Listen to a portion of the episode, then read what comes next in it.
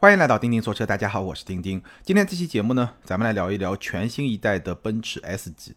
新 S，咱们去年聊过一期，当时是这款车刚刚发布的时候，话题性很强，所以呢，咱们做了一番云评。那上个礼拜呢，我终于有机会试驾体验了这款车，所以今天这期节目呢，我想跟大家来分享一下我试驾全新一代奔驰 S 级的感受，以及在这个过程中我思考的一些问题。标题我写了，奔驰 S 级的变化让我大吃一惊。哪些变化让我大吃一惊呢？今天这期节目咱们就好好的跟大家来聊一聊。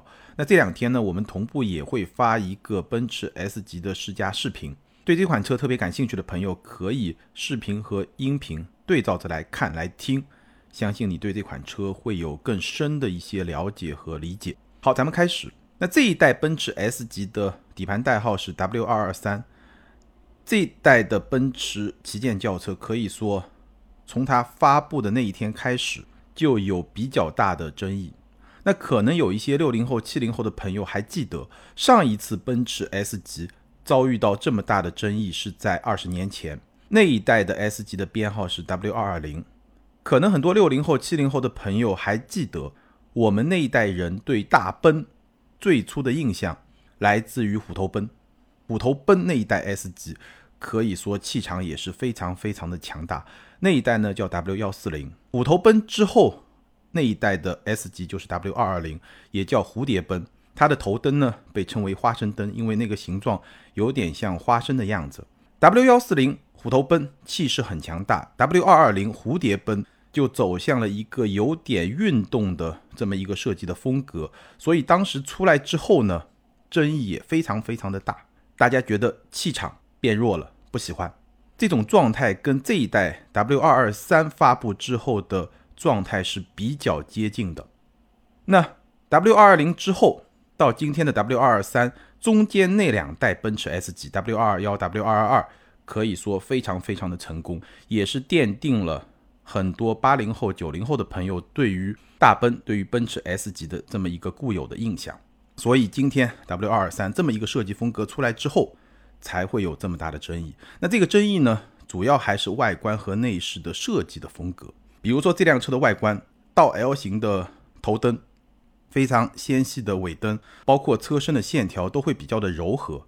所以在很多朋友看来呢，这样一个设计的风格是不够大气的。然后它的内饰呢，相比 W 二二二也会更加的。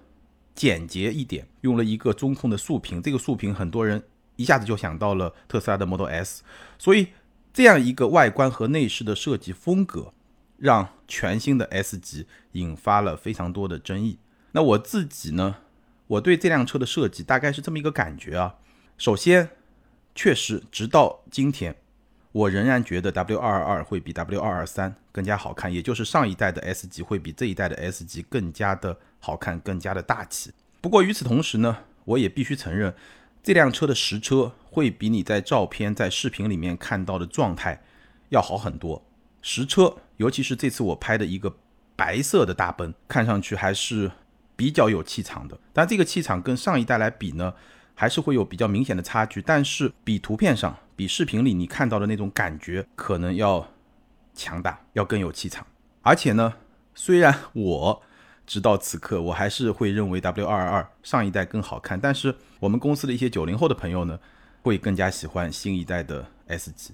那设计方面、审美方面，主观见仁见智，这些问题呢，咱们就不讨论了。大家对这个车有什么样的观感，可以在评论区一起来聊一聊，我就不多说了。那我想重点分析一下，首先这个设计它的背景是什么？可能你会在很多报道或者车评中。听到一个说法，中国奔驰 S 级的车主的平均年龄三十七岁，所以它必须有一个年轻化的设计。这个说法当然是对的，但是呢，我觉得有另外一个背景可能比这个说法更加的重要。怎么说呢？因为任何时候。你对成功的经验的反馈，永远都比不上你对失败的经验的反馈。什么意思呢？我们说 W 二二就是上一代的奔驰 S 级，在全球范围来看非常非常的成功，但是这个成功它并不是绝对的、完全的。它在中国市场非常的成功，它在全球市场整体来看也比较成功，但是它也遭遇了一个潜在的，或者说已经表达出来的局部的危机。此话怎讲？二零一五年 Model S 美国的销量超越了上一代的 S 级。二零一五年是一个什么概念呢？我们知道奔驰 S 级七年一次换代，那这一代是二零二零年发布，七年之前二零一三年上一代的奔驰 S 级发布，二零一五年也就是上一代奔驰 S 级发布仅仅两年，非常成功的这代 S 级在美国市场的销量就被特斯拉的 Model S 超越了。那我们知道今天中国是 S 级的最大的市场，但是在当年美国才是 S 级的最大的单一市场，所以。二零一五年，在上一代 S 级问世才两年之后，奔驰 S 级在它最大的市场，在它最大的单一市场销量被特斯拉的 Model S 超越。这件事情，我觉得对于 S 级，对于奔驰的高层，这个刺激是很大的。你可以想象一下，你把自己带入到奔驰的董事会的成员，你的旗舰轿车在它。一直以来最重要的市场销量被一个名不见经传的品牌的第一款大批量生产的轿车超越，你是一个什么样的感受？你会有什么样的危机感？而且呢，S 级的研发周期，据我所知应该是六十六个月，也就是五年半，也就是这一代 S 级问世一年半之后，因为它七年换代嘛。问世一年半之后，开始下一代 S 级的研发，所以二零一三年上一代 S 级问世，到二零一五年正好是这一代 S 级开始研发的那个时间节点，或者说是它研发的最早期的时候。所以你想一想，在这一代 S 级刚刚开始被研发的时候，刚刚开始它的研发进程的时候，正好是上一代 S 级在美国市场开始遭遇滑铁卢的时候。这个时间节点，你能够感受一下这么一个失败的。经历或者说局部失败的经历，对于奔驰的董事会、对于奔驰的高层、对于奔驰的研发人员开发这一代的 S 级会有多大的影响？我相信是非常非常刺激的。Model S 是一款什么样的车？其实 Model S 直到今天还没有换代，那辆车它的综合的表现，我觉得相比上一代的 S 级明显是比不上的。空间方面，Model S 用中国的标准来说，也就是一个长轴版 E 级的标准。而且呢，因为地板比较高，所以乘坐的舒适性肯定是比不上长轴版的奔驰 E 级。然后配置啊，各方面来说，做工啊，工艺质量跟 S 级应该说有非常明显的差距。但是即便在这种情况下，即便在它的价格也没有什么优势的情况下，它在美国市场还是干翻了 S 级。所以这个代表着什么？在奔驰的高层看来，这个就代表着新一代的消费者对汽车的很多观点已经改变了。我相信这么一个背景能够更好的去解释为什么这一代的 S 级会变成今天你看到的这个样子。或者我们换句话来说，奔驰在研发新一代的 S 级的时候，它面临一个巨大的挑战：如何在数字时代定义豪华？我们知道，豪华就是奔驰这个品牌的标签。那过去的两代非常成功的 S 级，已经让我们认识到了什么是真正的豪华。但是呢，现在是数字时代，数字时代如何来定义豪华？这个跟传统时代定义豪华应该说是很不一样的。我待会儿会展开跟大家来说。数字时代的豪华，它至少包含了两层意思。第一呢，就是年轻化。无论是中国市场的车主的平均年龄，还是美国市场消费者对特斯拉 Model S 的偏好，都代表了。S 级这个细分市场，它的消费的人群、它的实际年龄、它的心态都在变得更加的年轻。所以，数字时代的一个特征就是年轻化。另外一个特征呢，就是数字技术相对来说它的迭代会非常的快。所以，如何保证在一款车七年的产品周期里面始终保持一个相对领先的状态，这个相比传统豪华的那种做法、材质、工艺会更难，而且会难很多。所以。奔驰在研发这一代 S 级的时候，它面临的一个巨大的挑战就是如何在数字时代定义豪华。那接下来呢，我想围绕着这个话题跟大家深入的来聊一聊，结合我对这辆车的试驾的体验。我在此前的节目里面也说过，奔驰其实特别擅长把技术、把科技这些东西和体验融合的很好。比如说，它用的 MBUX 的车机，现在从 A 级到 C 级、E 级、S 级，我是说换代之前，它的屏幕和整个的技术的体验，这种融合是很好的。用了数字技术，但是呢，整体营造出来的感觉非常的豪华，这个是它非常擅长的部分。但是呢，当整个技术在向前推进的时候，其实它也会遇到一些挑战，它也需要去不断的适应新的变化。在新 S 级上呢，我发现有一些技术，奔驰你能够感受到它努力要把一个技术和体验融合的非常好，然后营造出基于这种高融合度的豪华的体验。举几个例子，比如说这个功能呢，不仅新 S 级有，E 级也有。比如说它有一个视线识别的功能，你去调节外后视镜，你的眼睛看向左侧的外后视镜，你去调节它就是调左侧的外后视镜；你的眼睛看向右侧的外后视镜，你同样调节。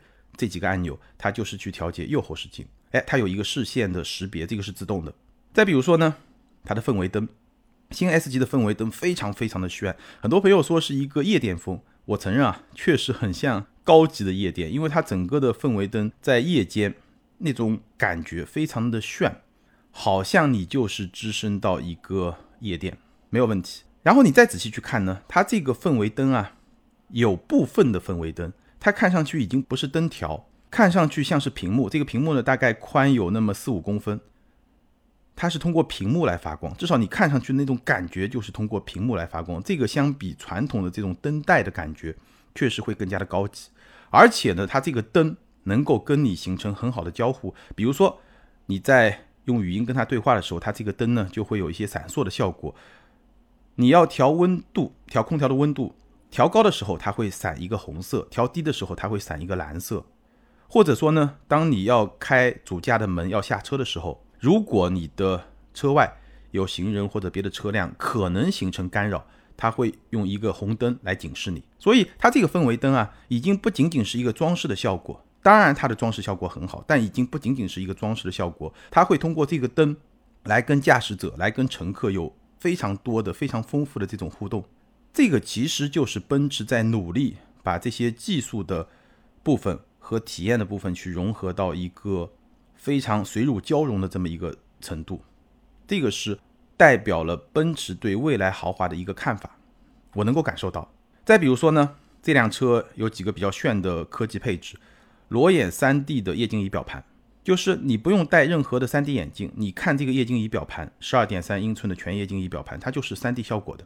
裸眼 3D 这个非常炫啊，不过呢，可能不同人的这个体验会不太一样。我自己可能开个半天就会觉得眼睛有点疲劳，比较长时间的驾驶会眼睛有点疲劳，尤其是在某些光线，比如说它反光特别厉害，或者说在夜间外界比较暗的时候呢，这个疲劳感就会更加明显一点。但是无论如何，这个功能本身确实很炫，而且你也可以把它关掉。可能对我来说，两个小时之后我就得把它关掉了。但无论如何很炫。再有呢。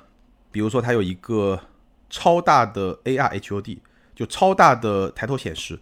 这个 HUD 视觉效果，按照奔驰官方的说法，相当于七十七英寸的显示屏，非常非常大。当然，它也是在你视线比较远的地方。最重要的特点，这个 HUD 超大的 HUD，它是有 AR 的虚拟现实的这种表达方式，尤其是在导航的时候。导航的时候呢，它会通过一些蓝色的箭头，有时候是一个，有时候三个，有时候五个，非常炫酷的动画的效果。然后呢，在实际的道路上给你来指示你应该怎么走。这个我空说，大家感受不是很明确，你可以去看我们拍的视频，非常非常的炫酷。或者呢，在辅助驾驶的时候，它会有绿色的箭头来指示，哎，你应该怎么走，或者说它正在执行一个自动变道的功能，非常非常的炫酷。新 S 级的辅助驾驶的功能其实并不算特别的强大，它就是一个 ACC 的自适应巡航，加上一个居中的车道保持，再加上一个主动变道。简单来说呢，就是辅助的功能做的是比较到位了，但是自动驾驶这个自动应该说还没有真正的开始，大概是这么一个水平。但是它的这么一个 HUD 上的动画显示的效果，应该说是非常非常炫酷的。所以这个又是一项很。领先的科技配置，而且呢，做的体验整体上来说也是不错的。不过呢，也有两个瑕疵。第一呢，因为它这个显示屏很大，所以呢，如果你离前车比较近的时候呢，它这个画面就会打在前车的车身上，这个是会影响阅读的。另外呢，在晚上用的时候呢，有时候可能会造成灯下黑。什么意思呢？就是因为它有比较大面积的抬头显示。那显示的这个区域是比较亮的。那如果说在这个区域正好有一些比较暗的物体的话，可能会影响你的观察。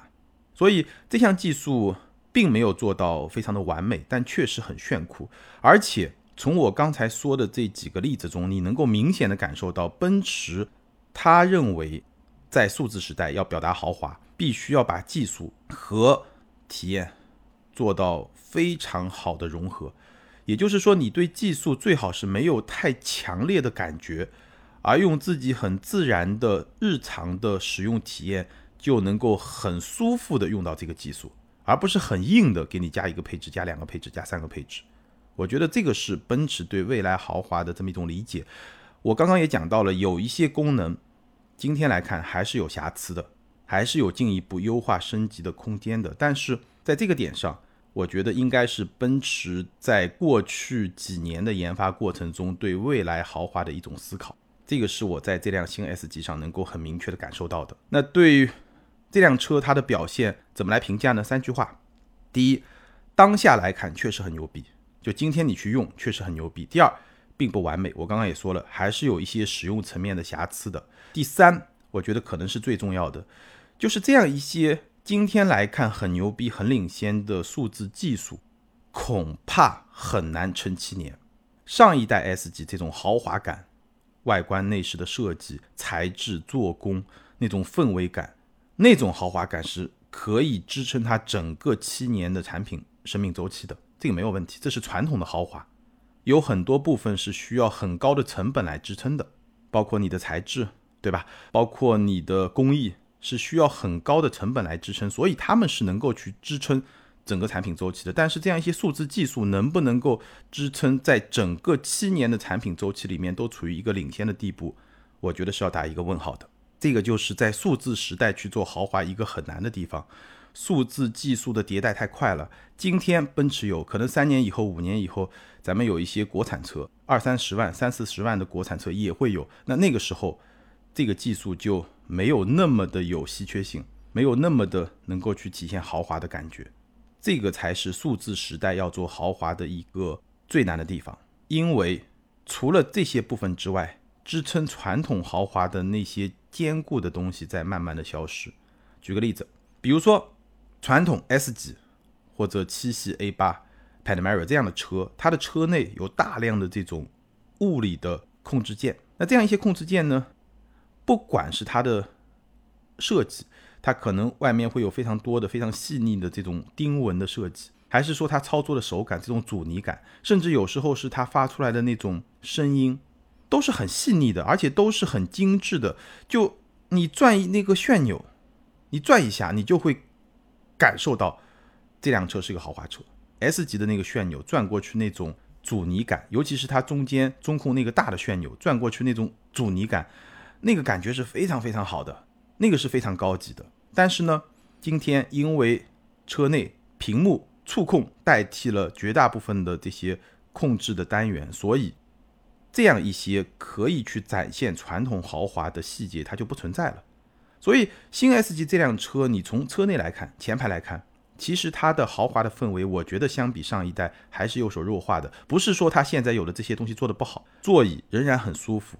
整个皮质很舒服，包括副驾前方大面积的深色的木纹的装饰也很高级，包括那些缝线都很好。但是呢，细节它就没有那么多了，很多细节就已经不存在了，所以它要去表达豪华，这个就会比较难。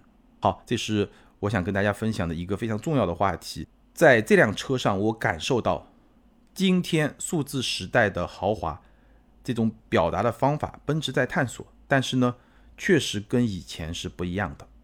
那接下来呢，跟大家重点来聊一聊我标题里面说的，为什么说奔驰 S 级的变化让我大吃一惊？我所谓的大吃一惊，当然不是指它外观和内饰的设计，这个咱们去年就已经看到了，对吧？我说的是我开了这个车以后的这种感受。S 级全系现在都是 3.0T 的直六加上48伏的电机，加上一个 9AT 的变速箱，只不过呢，这个 3.0T 的直六有三个不同的动力版本。S 四百是三百十三马力的低功率版本，百公里加速五秒九。S 四五零呢是三百六十七马力的中功率版本，百公里加速五秒六。S 五百四百三十五马力，高功率版本，百公里加速五秒五。虽然动力的差别是比较大的，从 S 四百到 S 五百差了一百多马力，但是呢，它的加速的表现其实差不多，五秒五到五秒九，差距并不是特别的大。所以从这个角度来说呢，我相信 S 四百还会是新 S 级的一个主销的车型。那你买 S 五百呢？除了说配置更高之外，可能很多时候还是看中了五百这个数字，这个数字代表了你的消费能力，代表了你的身份，代表了你的地位，代表了你买的是一辆不同寻常的 S 级。S 五百的价格超过了 S 四百入门级的两倍，非常非常的贵。那这次我试驾的呢，就是一辆 S 五百，官价应该是一百八十一万八千八，然后加上一些选装配置以后呢，这辆车它的裸车价应该已经接近两百万了。那实际体验怎么样呢？从驾驶的角度来说，动力非常的充沛，但是它的发力的方式并不会很激进。同样四百三十五马力，五秒五的百公里加速，它的发力的感觉相比别的一些车就会显得更加的沉稳。舒适模式下，油门初段的响应甚至是比较舒缓的，响应不会很快，而且你大油门条件下，它的降档速度也是比较慢的，非常的平顺，非常的舒服。基本上你能够明显的感受到，在舒适模式下，它是希望能够更多的去照顾后排的大老板，老板座上的那个关键人物，希望哎能够让他觉得更舒服。那么，如果到了运动或者运动加的模式呢，会有一点爆发感，但也只是有一点爆发感而已，它不会是说很运动的那种风格。这个是很奔驰 S 级的这么一种调教，没有什么特别的。刹车同样是非常典型的 S 级的调教，它的初段有点软，你踩百分之二十的行程，你会觉得刹车的力度不大，但是你再往下踩，哎，这个刹车就比较有力了。那么这么一种调教呢？其实也是挺符合 S 级的定位和我们对它的固有的印象，因为它不想司机开得很激烈，让后座上的老板不舒服，这个都很正常。让我大吃一惊的是什么呢？它的操控，新 S 级的操控前所未有的灵活。可能有些朋友会说，S 级还灵活，五米三的大车还灵活。确实，这个表述，这个形容不同寻常。但是呢，正是因为这个不同寻常，才让我大吃一惊。这辆车在操控方面的调教，让我非常非常非常的意外。我就说第一个点，它的转向，它的方向盘从中间到最左或者最右一圈多一点点，一圈出头，基本上就是一圈。而且呢，整个转向的过程几乎没有虚位。一圈是什么概念？我在此前的节目里面其实反复的讲过，方向盘圈速的调教在很大程度上代表了。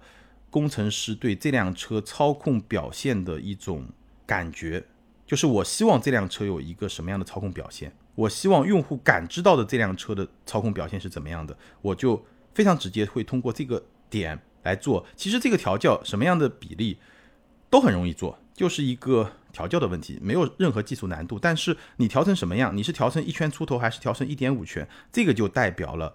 你想要让这辆车，它的车主、它的消费者对它有什么样的感受？我给大家几个参照系啊，宝马五系一点五圈，三系一点三圈，四系一点一圈，这辆车一圈出头，也就是说 S 级在奔驰工程师的心目中，它的操控的灵活性应该跟宝马四系是一样的，或者说跟我那辆 Model 三是一样的。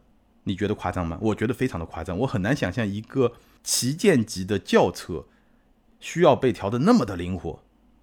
而且几乎没有转向的虚位，所以这辆车它的操控非常的灵活，这个是我开过的过去几代 S 级都不会有的，甚至是我开过的过去几代 E 级甚至 C 级都不会有的，非常的夸张，应该说工程师的想法非常的极端。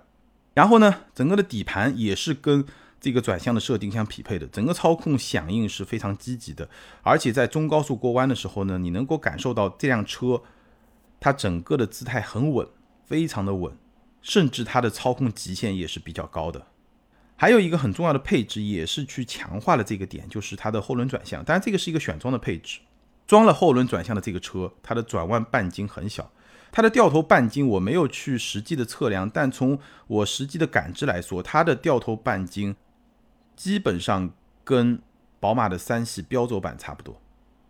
五米三的车跟一辆四米七的车。掉头半径差不多，所以真的是非常的灵活。有了这个后轮转向之后，而且呢，它的出弯会非常的利落。你在过弯的过程中，过了弯心，你直接大脚地板给油，它会有一种很强烈的那种后驱车的感觉，它的屁股会把你往外推，然后呢推着你去入这个弯。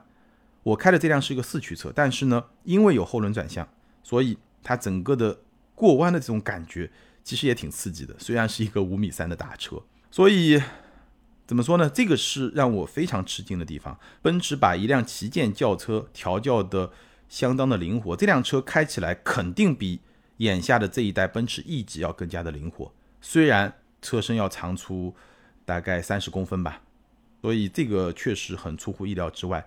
那还有一些配置呢，也是进一步的强化了它的这种操控的感受。比如说，我应该在此前一期节目里面已经提到过，就是它的主动式的座椅。这个主动式的座椅呢，在你过弯的时候，它会提供一个侧向的支撑。比如说你一个中高速的左弯，甚至车速都不用很快，你一个左弯，然后呢，它右侧就会给你一个支撑，因为你的身体的惯性是往右甩的嘛，它右侧给你一个支撑，主动的支撑，这个感觉还是非常好。所以这辆车它的座椅的支撑性。来说，基本上也是跟一辆运动轿车比较接近的，因为有这么一个主动的支撑的功能。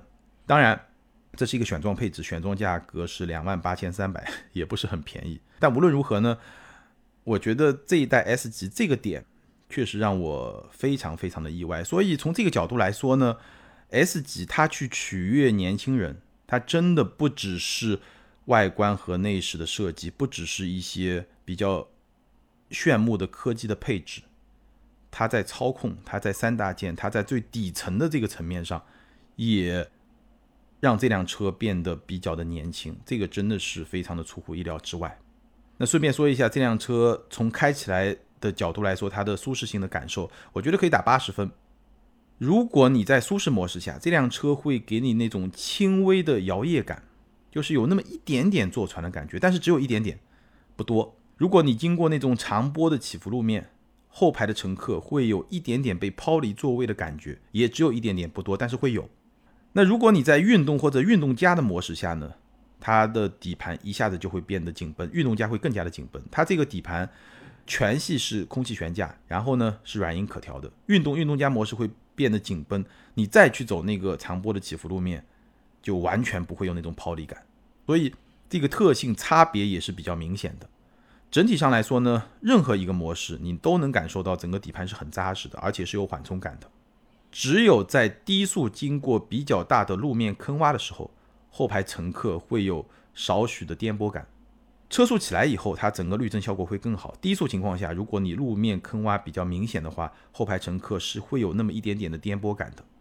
这个点我觉得是它的扣分项。为什么我给八十分不是九十分？我觉得这个场景下的没有那么完美的。表现，这个是它的扣分项。NVH 的表现呢，首先整体的隔音效果非常好，我们视频里面也表现了。我就打开车门，把音响放的比较响，然后把门一关，你能明显感受到这个隔音是非常非常好的。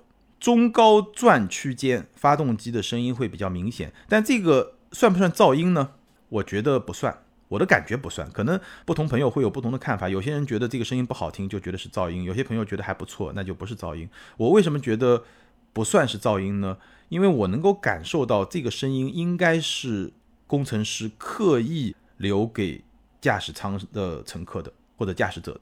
我有这种感觉啊，因为从它的隔音的效果来说，它完全可以把它隔离的更好。但是呢，它会让你听得到，是不是工程师在设计？汽油版的 S 级的时候，有那么一种执着在里面，因为我也不知道这个会是倒数第几代的纯汽油版的奔驰 S 级。最后呢，后排的胎噪会比前排更明显一些，但整体来说呢，胎噪不算很明显，大概是这么一个水平。所以 NVH 整体上来说，我觉得表现也是不错的。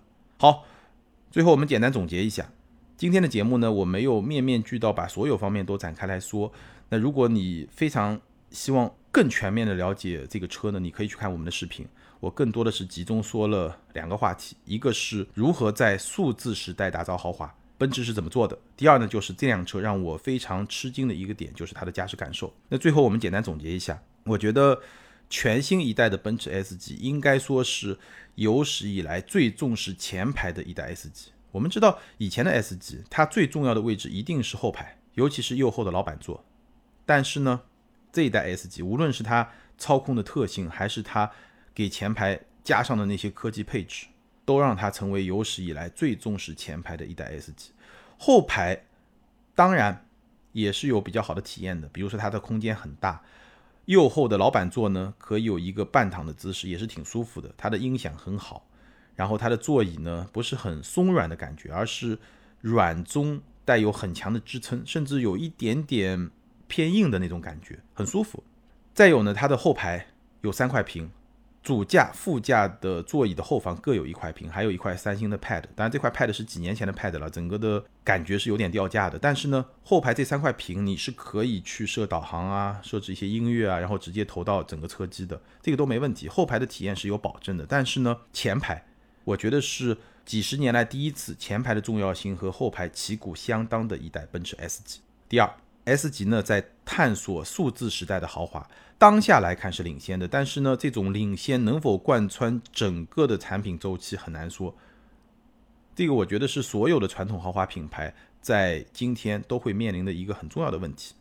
最后，在时代的巨变中，这一代的 S 级很难再去满足所有人的期待，所以它才会像今天这样，会比较有争议。